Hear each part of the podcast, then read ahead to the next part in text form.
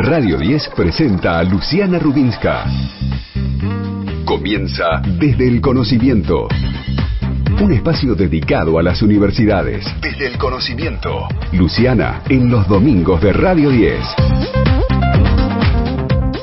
Bienvenidos, muy bienvenidos para todos y para todas. Hoy es domingo y como siempre estamos aquí en Desde el Conocimiento para contarte cuáles han sido los avances, avances que hemos escuchado muchísimo a lo largo de esta semana porque uno y el más importante tiene que ver con la vacuna y de eso en un ratito les voy a estar hablando y haciendo mención. Estamos compartiendo una linda tarde después de lo que ha sido una semana a pura, pura información. Se pueden contactar con nosotros a través de WhatsApp de la radio 11 50 05 0710. Ahí, por supuesto, pueden mandarnos sus mensajes.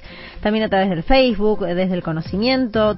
Twitter, arroba de guion bajo conocimiento, Instagram, arroba desde el conocimiento, WhatsApp del programa, 11 40 49 0037. Y contanos, ¿qué significa en tu vida la universidad pública? Para todos los oyentes, que respondan y que participen con nosotros van a poder eh, ganarse un libro Gentileza de siglo XXI. Y contanos, por supuesto, qué significa en tu vida y qué significó en esta semana tan especial, porque la Universidad de Buenos Aires cumplió nada más y nada menos que 199 años. Y en relación a esa celebración, Hubo muchísimos políticos que hicieron mención a la Universidad de Buenos Aires porque son egresados de la Universidad de Buenos Aires. Y mientras eh, yo también lo comentaba a lo largo de la semana y lo exponía en las redes sociales, eh, se me vino a la mente mis seis años en los que estuve en la universidad y la importancia, la importancia de haber caído en la universidad pública, la importancia de haber pasado por la educación pública. Algunos nos hicieron creer que eso era como una especie de desgracia. Paradójicamente la Universidad de Buenos Aires sigue siendo una de las mayores eh, universidades con prestigio en el mundo, no solamente en Latinoamérica. Y yo tuve el honor y el orgullo y la alegría de haber pasado por allí, de haber sido parte de la UBA. Soy licenciada en Relaciones del Trabajo, hice mi carrera en seis años, incluyendo el CBC, una hermosísima y bellísima carrera de sociales. En ese momento, en ese entonces, ya pasado un tiempo, el CBC lo, lo cursé en Uriburu, en la sede de Uriburu y la carrera en la vieja carrera de las facultades sociales que además está repartida en distintos lugares en ese momento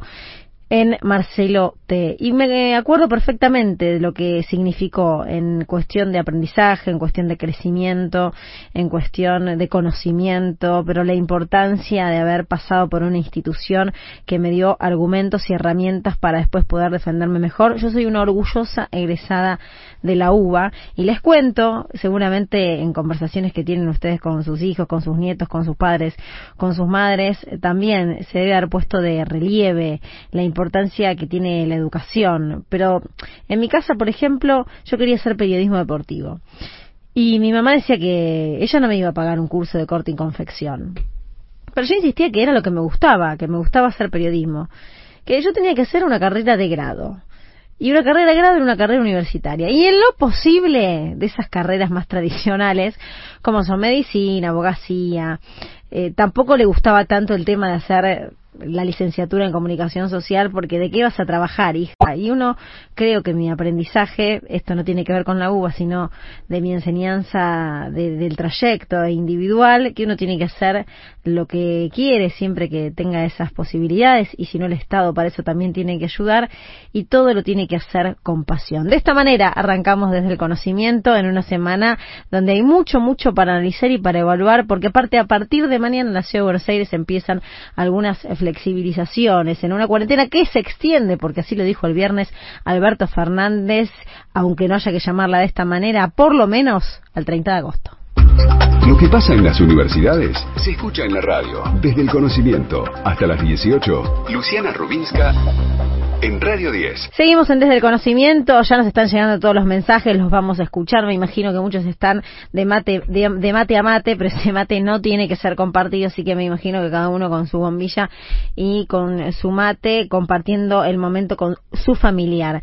Hizo hincapié Alberto Fernández el viernes en el tema de las reuniones sociales, porque lo que marcan las estadísticas es que la mayor cantidad de contagios en los últimos tiempos se ha dado por estos encuentros, se ha dado por estas reuniones sociales o familiares, donde todos pensamos que estamos todos sanos y hay alguien que no está sano y termina de esa manera generando un efecto contagio. Pero les quiero hablar de las vacunas, porque por supuesto esta semana me parece que de lo más relevante y esperanzador que ha ocurrido es el anuncio que hizo el presidente de que en la Argentina se va a fabricar la vacuna de Oxford contra el COVID-19 y explicó la importancia que tiene por tener la fabricación aquí, porque además eh, vamos a tener prioridad, porque además es un país que es elegido, ¿no? ¿Cuánto han resistido los científicos argentinos en los últimos cuatro años y que nada es casualidad. Argentina por algo termina siendo seleccionada.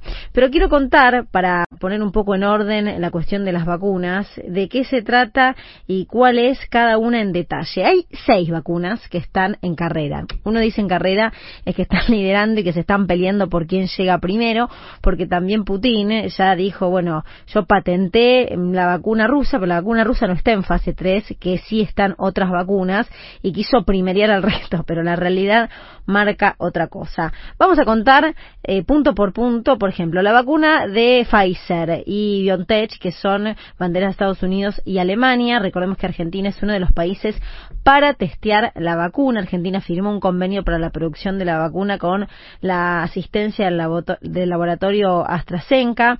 Este es eh, AstraZeneca, perdón. Este es muy pero muy importante porque también tenemos prioridad, también hay un convenio firmado.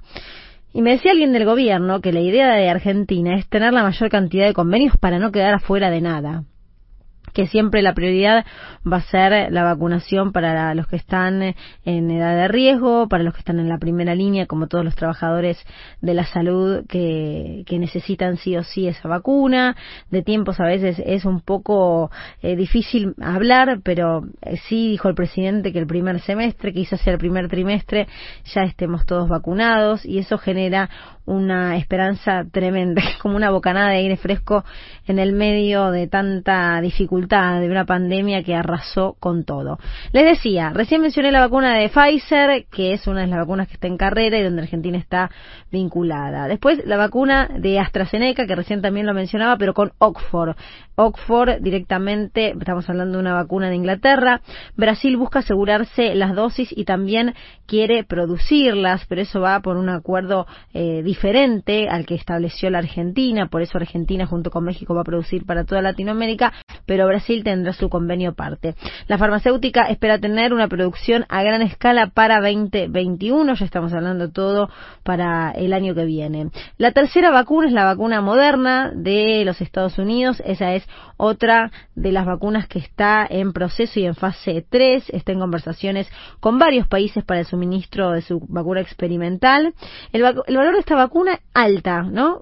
alta en relación a lo que escuchamos de lo que valen otras vacunas. La de Moderna eh, estiman que va a estar en 35 dólares, cuando el presidente habló de la de Oxford haciendo mención a un valor muchísimo, muchísimo más bajo, pero es otra de las vacunas que está avanzada. El gobierno de Estados Unidos además invirtió millones de dólares para su desarrollo y Trump va a querer que salga todo antes del 3 de noviembre, donde son las elecciones. La cuarta vacuna para seguir con esta síntesis de cuál es el contexto actual, es eh, una vacuna de origen chino. Y vieron cómo son los chinos, parece que están un poquito atrasados, no es el caso, ¿no? Pero da la impresión de que no se habla tanto de la vacuna china y después meten un volantazo y terminan ganando esta carrera para todos y para todas. Lo importante es que están y que hay muchas vacunas y que se espera, por supuesto, que cumplan con todos los requisitos y todos los pasos y que estén cuanto, cuanto antes. La compañía farmacéutica trabaja con el gobierno de los Emiratos Árabes Unidos, estoy hablando de la China, entró en una etapa de ensayo con 15.000 voluntarios para la fase 3, que es un número muy, pero muy alto, muy elevado. Después hay otra vacuna también de origen chino con eh, la compañía de biotecnología que trabaja junto con el Instituto Butantan en Brasil Esa es otra de las vacunas que está eh, muy avanzada. Chile es uno de los países seleccionados para llevar a cabo los ensayos. Y la sexta vacuna sí tenemos que meterla, un poco por la cuestión comercial, otro poco por la cuestión real, es la de Rusia, que hizo el anuncio el 11 de agosto. La Organización Mundial de la Salud no la incluye así todo en sus registros, ya que todavía no finalizaron los ensayos clínicos. El gobierno ruso inició la producción de la vacuna y dice que para septiembre la va a tener. Estás escuchando Desde el Conocimiento con Luciana Rubinska en Radio 10. Seguimos en Desde el Conocimiento, ya tenemos todas las vías de comunicación por el WhatsApp de la radio 11 50 05 0710. No puedo arrancar si él no arranca, pero hoy tuve que arrancar. Está Jimmy Persic con nosotros. ¿Qué le ha pasado? Bienvenido. Muchas gracias. Se me hizo unos minutos tarde, pero acá estamos. A rectoría, ¿no? ¿A dónde se media mandaba falta. antes? Media falta. media falta. Media falta. no, ojo, porque era media falta dependiendo, ¿no? A los 10 minutos. Después era falta entera. Después era falta entera y si era fiesta era doble falta. Ah, eso ¿Te no, lleg- No no, llegaste a eso es de tu época, no sé. En mi época faltabas al acto, a la fiesta, era doble falta. Doble falta. ¿Y ahora cómo es? ¿Qué sistema es? Y ahora es eso, te quedas libre, te dan otro recuperatorio, tenés que cumplir un requisito de asistencias, tanto en la escuela como en la universidad. Vamos a ampliar también ese tema, porque todo ha cambiado mucho, el tema de las amonestaciones también. Yo a mí me enganchó en la mitad, donde había amonestaciones, después dejó de haber amonestaciones, pero tenías un sistema como una especie de firmas y a la cuarta te sancionaban. Y yo llegué a la cuarta en cuarto año al mes, o sea, que ya hubiese elegido el sistema de amonestaciones. No te quedaba tiempo para otra cosa. No. Eh, cambió mucho, bueno, cambió mucho con, con la nueva etapa, pero cambió mucho en la Argentina con la recuperación democrática. Claro que sí, y eso hace una modificación profunda. Vamos a tomar contacto con Mariano Ramos. Vamos a salir un ratito de la pandemia, un ratito de la actualidad, de la información de todos los días, para hablar de algo muy importante. Mariano Ramos es doctor en Ciencias Antropológicas de la Universidad de Buenos Aires, justo que hacíamos mención a los 199 años. Es docente e investigador de la Universidad Nacional eh, de Luján, eh, y vamos a preguntarle sobre un descubrimiento muy importante. Se trata de siete eslabones enlazados que probablemente formaban parte de las cadenas que cortaron el río Paraná para impedir el paso de la flota anglo-francesa en la batalla de la Vuelta de Obligado en 1845. ¿De qué se trata, Mariano? Soy Luciana Rubín, que estoy con Jimmy Persic. Muchas gracias por atendernos. ¿Cómo te va? ¿Qué tal, Luciana y Jaime? Este, muy bien. Eh, gracias por llamarme. Gracias a vos por estar. Contanos de qué se trata. Los conozco, los conozco, los conozco de verlos, a vos sobre todo. Este, eh, se trata de un hallazgo eh, que hizo, eh, fue fortuito, porque lo encontró un pescador hace unos 10 días en el sitio Vuelta Obligado, encontró algunos eslabones y le llamó la atención y avisó a prefectura y bueno y prefectura avisó este, al Instituto Nacional de Antropología donde que se vincula con nosotros y ellos me avisaron a mí y este bueno se trata de aparentemente un hallazgo que sería parte del sistema defensivo de las cadenas que cortaban el río Paraná y que se colocaron entre agosto y noviembre de 1845, ¿no? Para impedir el paso de la Mm. flota inglesa y francesa, ¿no? La, la, de- la Confederación Argentina en ese momento, ¿no? Se trataría de algo de eso. Eh, nosotros este, fuimos este, un grupo reducido nuestro por este, la pandemia, por la cuarentena, entonces es con los permisos correspondientes, el lunes pasado, el lunes de esta semana, y tomaron es- este, los, arqueólogos que fueron para allá, parte de nuestro grupo, eh, tomó muestras de las de esos eslabones y en este momento están este los tiene el ingeniero Horacio de Rosa, la Facultad de Ingeniería de la UBA, eh, que es del grupo de arqueometalurgia para analizar este la composición y las características de esos eslabones, ¿no? ¿Qué, hola, ¿qué tal? Buenas tardes, ¿cómo te va Jaime Persic? Hola, ¿cómo te va, Jaime? ¿Cómo estás? andas? ¿Qué tamaño, cómo describirías esos eslabones, esa cadena, este, del el material, el tamaño, las formas? Sí, sí. el- lo- las muestras que tomamos eh, pertenecen a unos eslabones que tienen más de 10 centímetros de largo. Es decir, son cadenas este, marineras, marineras, eh, cadenas de barco, utilizadas para anclas normalmente. Y esas este, cadenas en general tenían más o menos, no era un conjunto homogéneo, sino heterogéneo. ¿no? imagínense ustedes que para el, río Paraná, según lo que dice la Gaceta Mercantil de la época, 1845, en ese momento medía unos 800 metros de ancho en ese lugar. Eso significa que si vos tiras tres líneas de cadenas, necesitas más de dos kilómetros y medio de cadenas, porque además este, también estaban, tenían como tiros en, en los extremos, en cada una de las costas, que se unían a, digamos, a, lugares, a mogotes que sostenían, digamos, todo el sistema. Estaban montados sobre 24 pontones. Es decir, no existían cadenas de, tan, de tantas dimensiones, de tales dimensiones. Por lo tanto, son todos tramos unidos. E, eso puede variar, es decir, los eslabones pueden variar aproximadamente entre 10, 15 centímetros más o menos de, largo cada, cada eslabón, ¿no? Por unos 10 centímetros de ancho, cada uno de ellos. Muchos de ellos tienen contretes, es decir, ustedes imagínense un eslabón que sería una forma elíptica y en el medio como una especie de travesaño y ese travesaño que se llama contrete impide que la, que la cadena, que el eslabón se aplaste cuando recibe mucha tensión.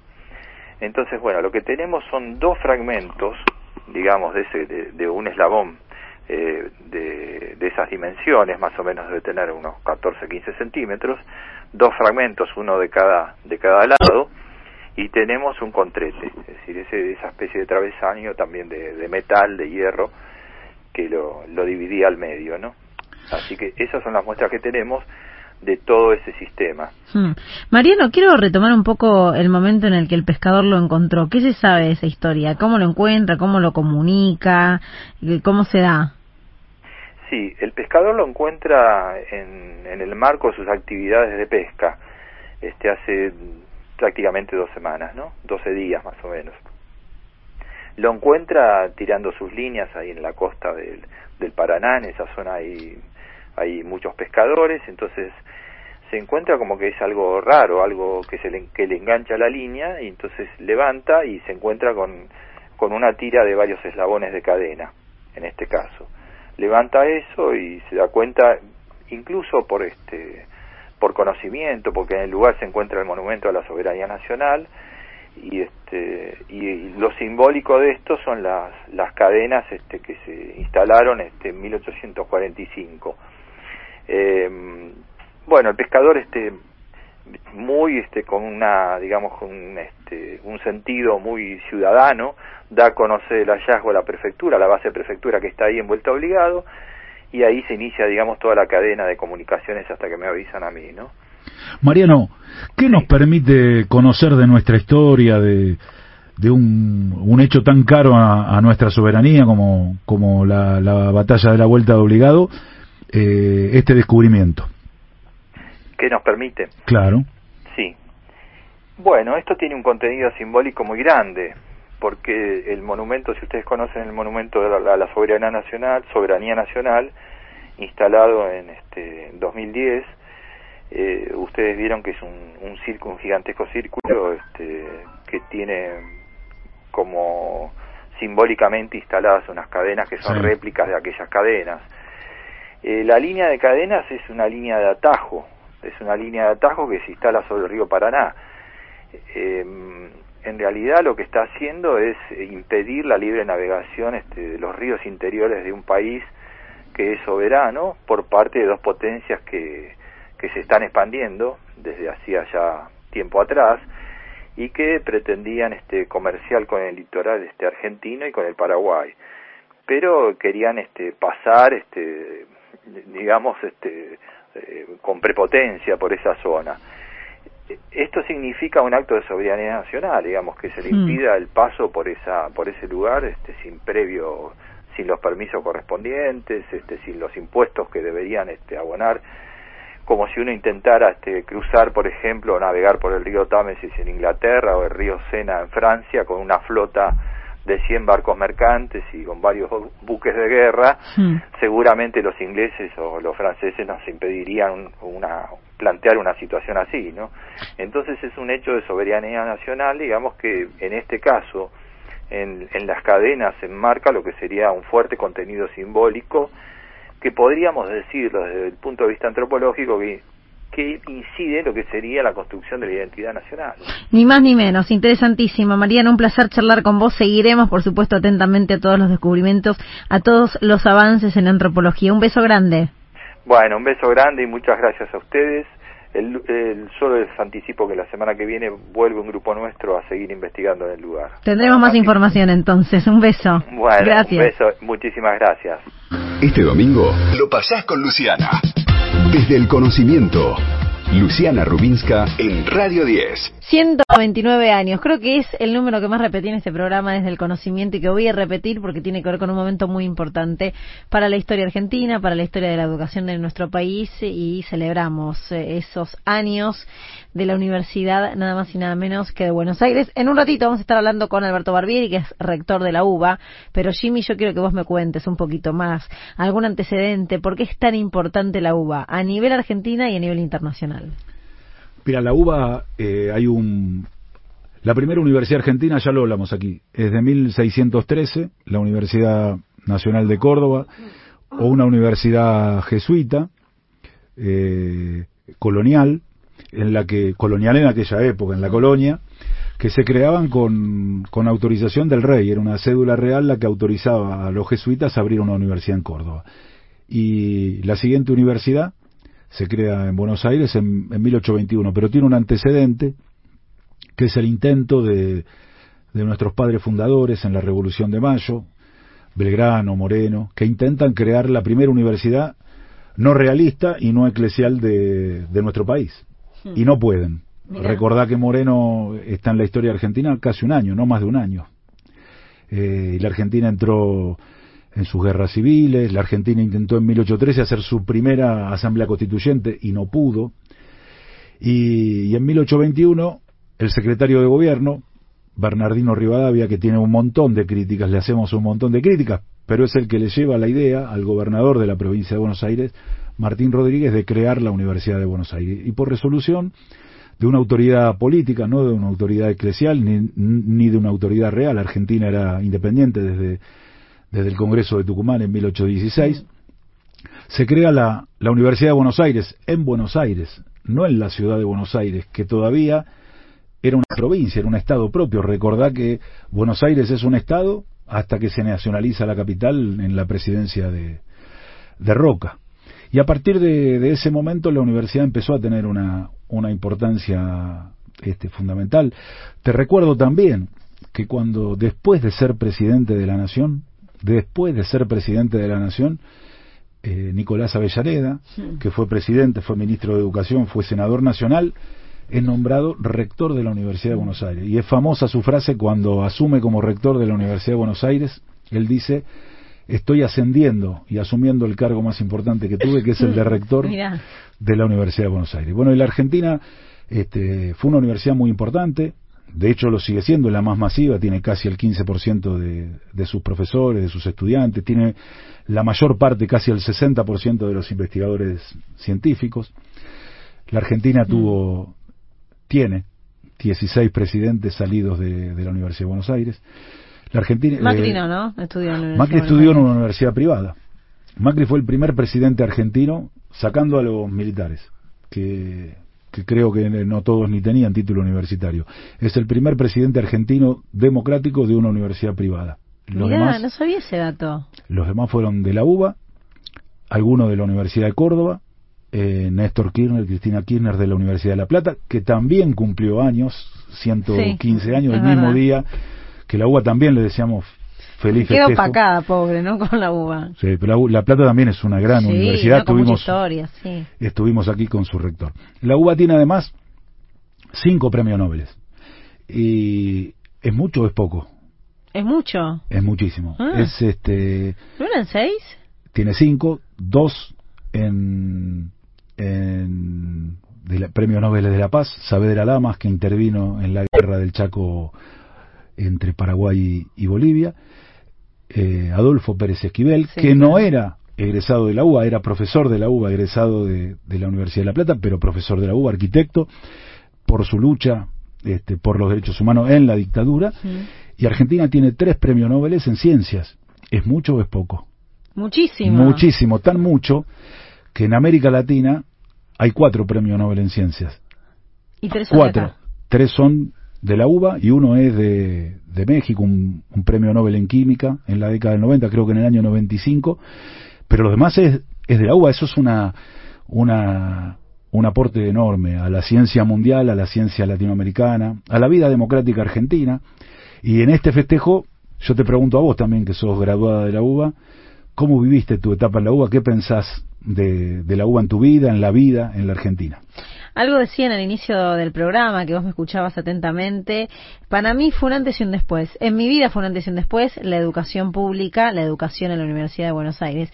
O sea que yo sentía que estaba ahí y que algo de lo que me iba a enfrentar cuando tuviese que mm, zambullirme en el mercado laboral iba a ser similar a lo que estaba viendo y a lo que estaba estudiando y a las relaciones que se generaban en la UBA. Era como un microclima que me estaba preparando para lo que iba a venir después. Y de hecho, mientras la transitaba, porque también tiene un montón de cuestiones burocráticas, de seguimiento, donde vos te tenés que hacer cargo de lo que sos, de que sos más grande, en el caso de la mayoría de los estudiantes que terminan el colegio y pasan a la universidad, había todo un camino y lo, lo siento hoy como si lo estuviese viviendo.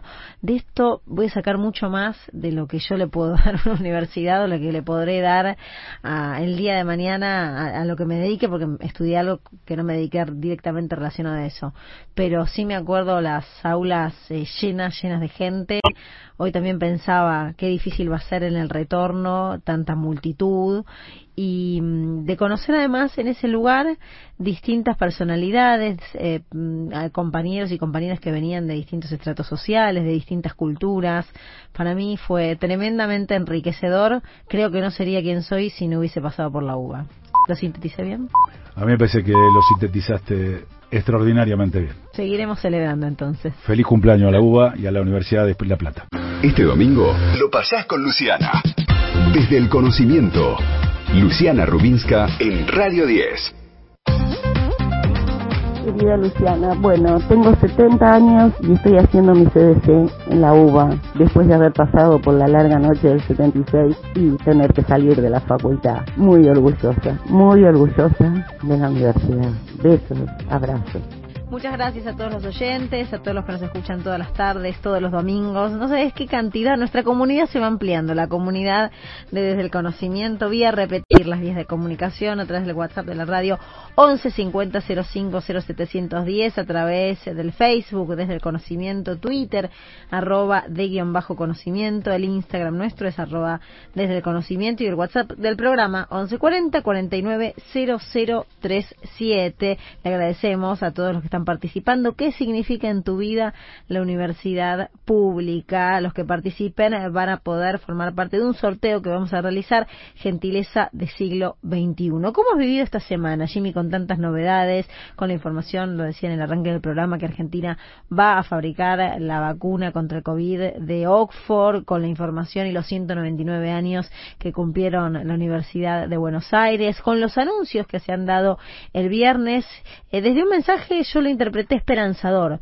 del presidente. Pese a la curva de contagios que ha aumentado, a los muertos que han aumentado, me parece que eh, lo que percibí fue una sensación de que estamos y que vamos por buen camino. ¿Vos sentiste lo mismo?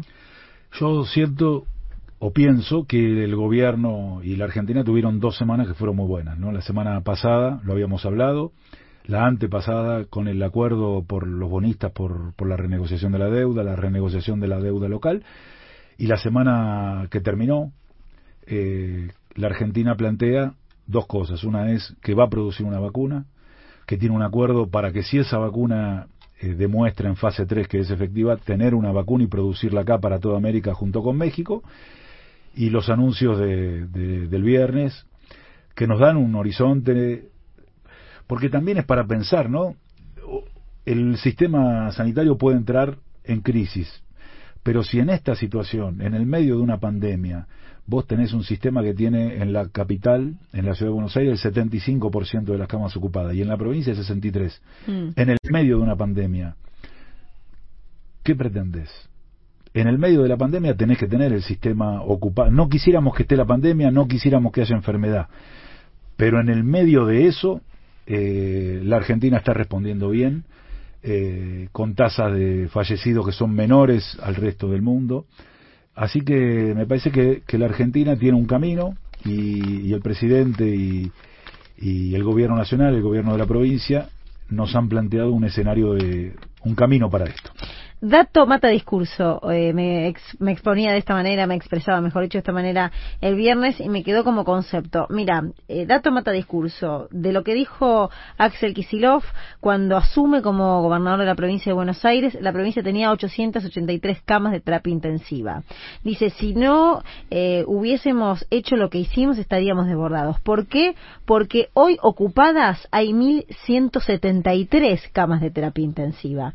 Ese es un dato de la realidad, ese es un dato claro, ese es el sentido que ha tenido a lo largo de todos estos meses lo que han eh, promovido desde el gobierno nacional y lo que los ciudadanos, los argentinos y las argentinas hemos intentado. Eso es la gestión, Luciana. Eso, es la, gestión. Después te voy a dar algunos otros datos más que me parecen interesantes para analizar, porque van a desmitificar esta idea de que se coartan libertades en nuestro país. Pero ahora estamos en comunicación telefónica, hicimos mucha mención porque para nosotros es muy importante los 199 años, ni más ni menos, que ha cumplido la Universidad de Buenos Aires. Estamos en comunicación telefónica con el director, Alberto Barbieri, el rector de la Universidad de Buenos Aires. Alberto, soy Luciana Rubín, que estoy con Jimmy Persic. Muchas gracias por atendernos. ¿Qué representó este aniversario para ustedes?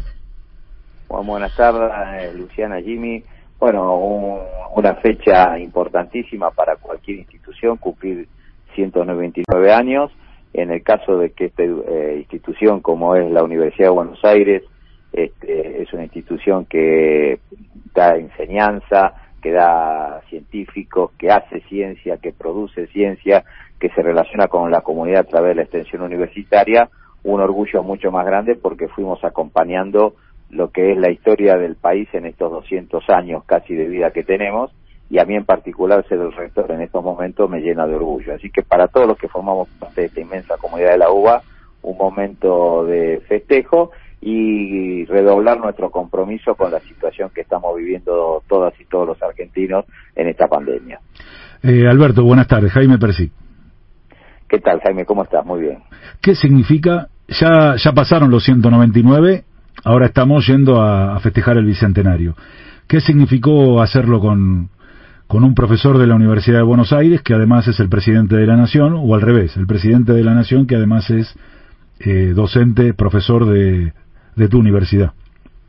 Bueno, el orgullo es inmenso, se lo decía en el acto, se lo dije a él, le dije, señor presidente, no solo el honor de estar, este, que usted presida este acto, sino hablarle allá a el profesor Alberto Fernández, al graduado Alberto Fernández, al estudiante Alberto Fernández, es un orgullo para nuestra universidad. 15 presidentes han pasado por nuestras aulas.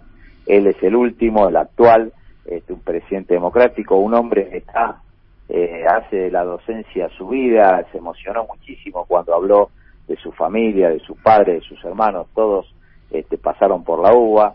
Eh, yo tengo el gusto de conocerlo de antes como, como docente y sé este, del empeño, la alegría, este, como todos los que damos clases en la universidad, lo que significa para él y, la verdad que lo, con la idea que tiene nuestra universidad, que como todos ustedes saben, no todos son oficialistas, por supuesto, tenemos toda como corresponde todo el mosaico ideológico, de todos lados me llegaba la emoción de cuando lo vieron ponerse la pechera que decía Orgullo Uva, hmm. porque que nuestro presidente eh, reivindique a nuestra universidad y en ella a toda la universidad pública bueno, es una bocanada ahí de fresco, sobre mm. todo en los momentos que nos toca vivir.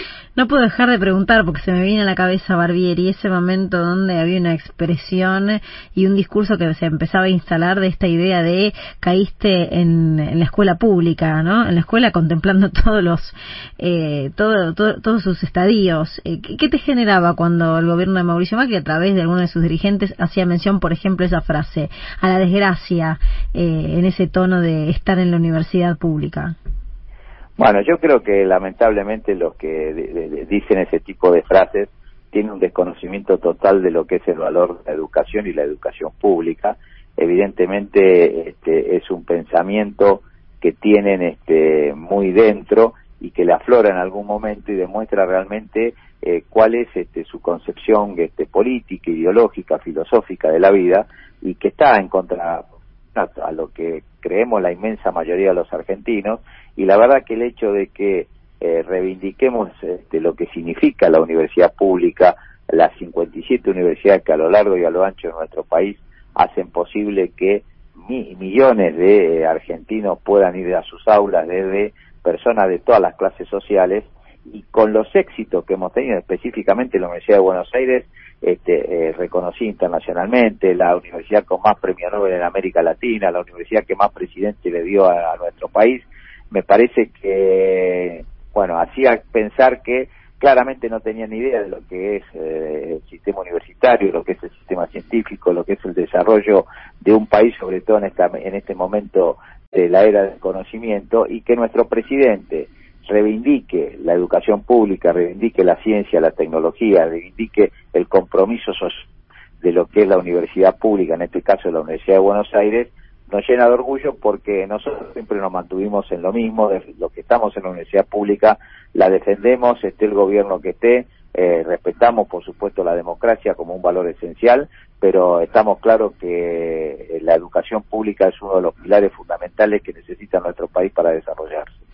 El otro día en el acto, vos, eh, Alberto, y el presidente de la Nación enunciaron algunas características que a mí me gustaría que las dejemos claras para, para caracterizar a la UBA. Decías, eh, de calidad, gratuita, eh, autónoma y masiva, y la comparabas con otras universidades del mundo. El presidente también hizo el mismo análisis. ¿A qué se refiere eso? en general, cuando nosotros se habla de los rankings, que yo le activizo, pero por otro lado, sabemos claramente que es una de las cuestiones que más se mira a nivel mundial, sobre todo en los países centrales. Este, nosotros, por suerte, figuramos muy bien entre los 100 primeros, 66 en el mundo, la primera de Iberoamérica. Ah, el detalle no menor es que de esas 100 universidades, la única pública, gratuita y masiva es la Universidad de Buenos Aires. Entonces, creo que el mensaje tiene que ver incluso relacionado con la otra pregunta, ¿no? Aquellos que de alguna manera atacan al sistema público de enseñanza, que se puede tener una calidad de primer nivel internacional, se puede ser reconocido internacionalmente, ser masivo, ser gratuita, no tener aranceles, este, tener pluralidad de ideas, tener que toda todos los que quieran estudiar en ella puedan hacerlo y con eso no dejar de tener la calidad que corresponde mm. para estar a nivel de lo que requiere este, eh, eh, este momento que nos toca vivir eh, a nivel internacional. No estoy hablando de la pandemia en sí, sino lo que es el ciclo que nos toca vivir como la era del conocimiento. O sea, la, la UBA creo que es la mejor demostración de lo que significa una universidad con todas las características que tiene nuestro sistema universitario, con la masividad que tiene nuestro sistema universitario y que está de igual a igual con las mejores universidades del mundo. es el mejor ejemplo que tanto el presidente como yo siempre lo, lo reivindicamos y lo ponemos como un dato a tener muy en cuenta, sobre todo para aquellos que quieren este, desprestigiar la, la, educación pública. Estamos en comunicación con Alberto Barbieri, que es rector de la Universidad de Buenos Aires en el marco de la celebración por los 199 años de vida. Eh, Barbieri, ¿qué, ¿en qué los ha modificado la pandemia? ¿En qué se tuvieron que reinventar eh, o eh, sí, reinventar puede ser un término. ¿Y, ¿Y cuál fue el aporte de la UBA en este tiempo de pandemia en la Argentina? Bueno, como todos, este, la pandemia nos tomó de sorpresa, tuvimos que eh, eh, transformarnos en una universidad eminentemente presencial a una universidad virtual, pero con las características de la masividad que estamos hablando.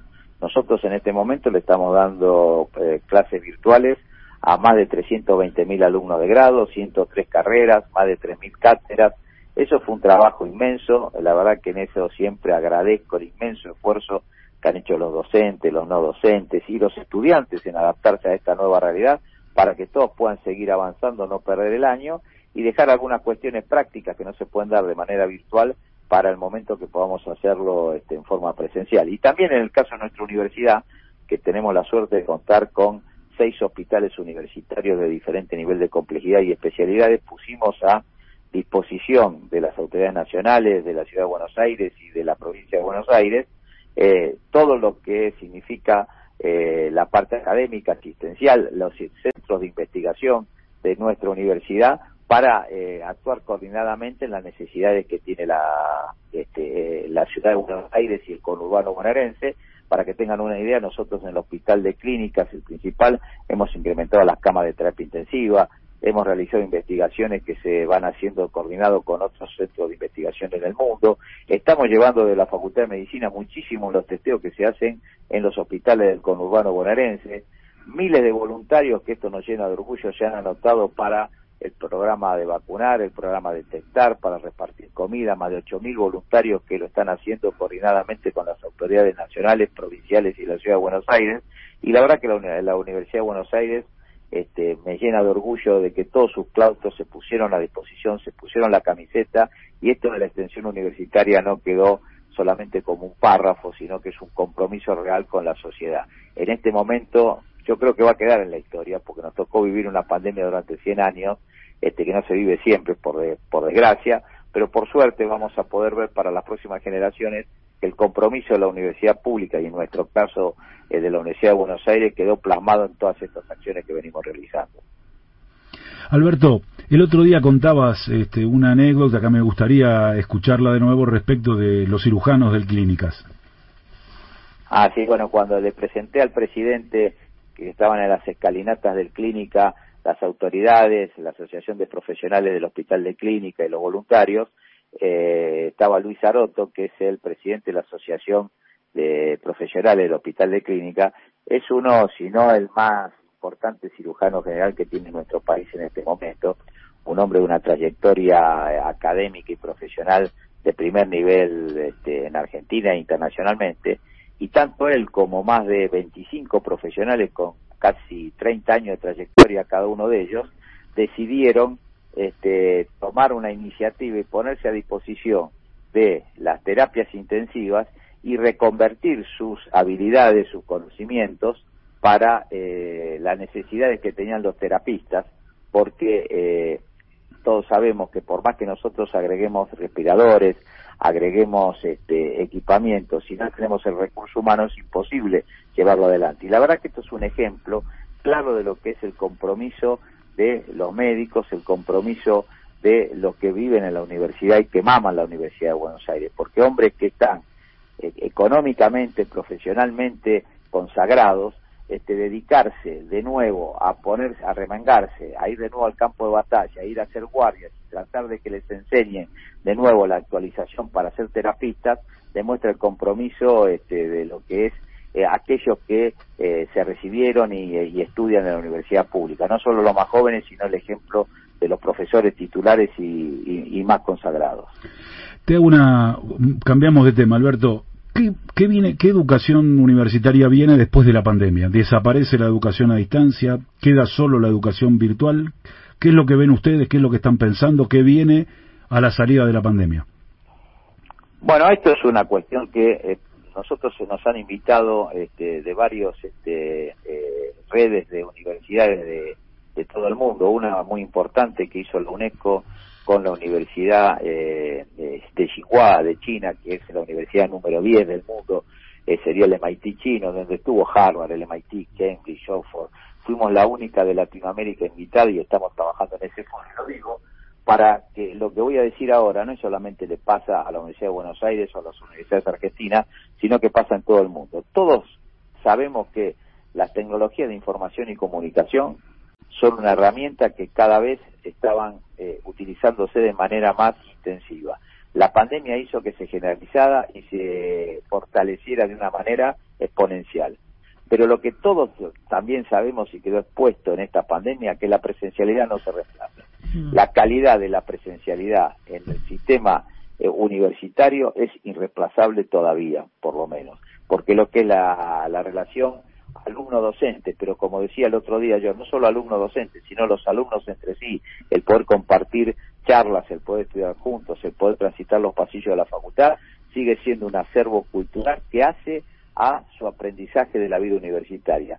Por lo tanto, lo que nosotros vemos en el futuro, que si volvemos con una vacuna y volvemos a tener la vida normal que teníamos antes, seguramente va a haber mucha más tecnología y muchas más posibilidades de que los docentes utilicen y se hayan capacitado para utilizar tecnología, pero por el otro lado, la presencialidad va a seguir siendo el centro de la enseñanza y el centro de la capacitación universitaria, porque la sociabilización que da esa presencialidad es todavía Mm. este, indelegable.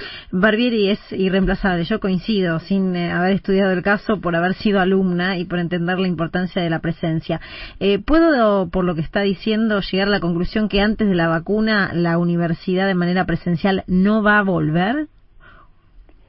Bueno, eso nosotros vamos a poder volver a la presencialidad en la medida que nuestras autoridades sanitarias crean que una universidad como es nuestra universidad, y no solo por los la cantidad de alumnos, imagínense que más de 500.000 personas se mueven Sí. en la Universidad de Buenos Aires, este, la verdad que no veo que la universidad, en nuestro caso, en el AMBA encima, que es el lugar de epicentro más grande de la pandemia en nuestro país, pueda volver hasta que no se normalice todo, que no haya transporte público, hasta que no haya este espectáculo público, hasta que no se pueda hacer otro tipo de actividades, porque casi es imposible volver, estoy hablando, a funcionar como funcionábamos antes. Seguramente, si esto va este, menguando en cuanto a la cantidad de casos, en algún momento, que también lo estuvimos estudiando con eh, la Secretaría de Políticas Universitarias y con, con Jaime este, viendo diferentes protocolos para que si en algún momento nos dan la posibilidad que algunos alumnos en algunos momentos puedan venir, algunas actividades como son algunas de estas cuestiones prácticas que no pudimos hacer,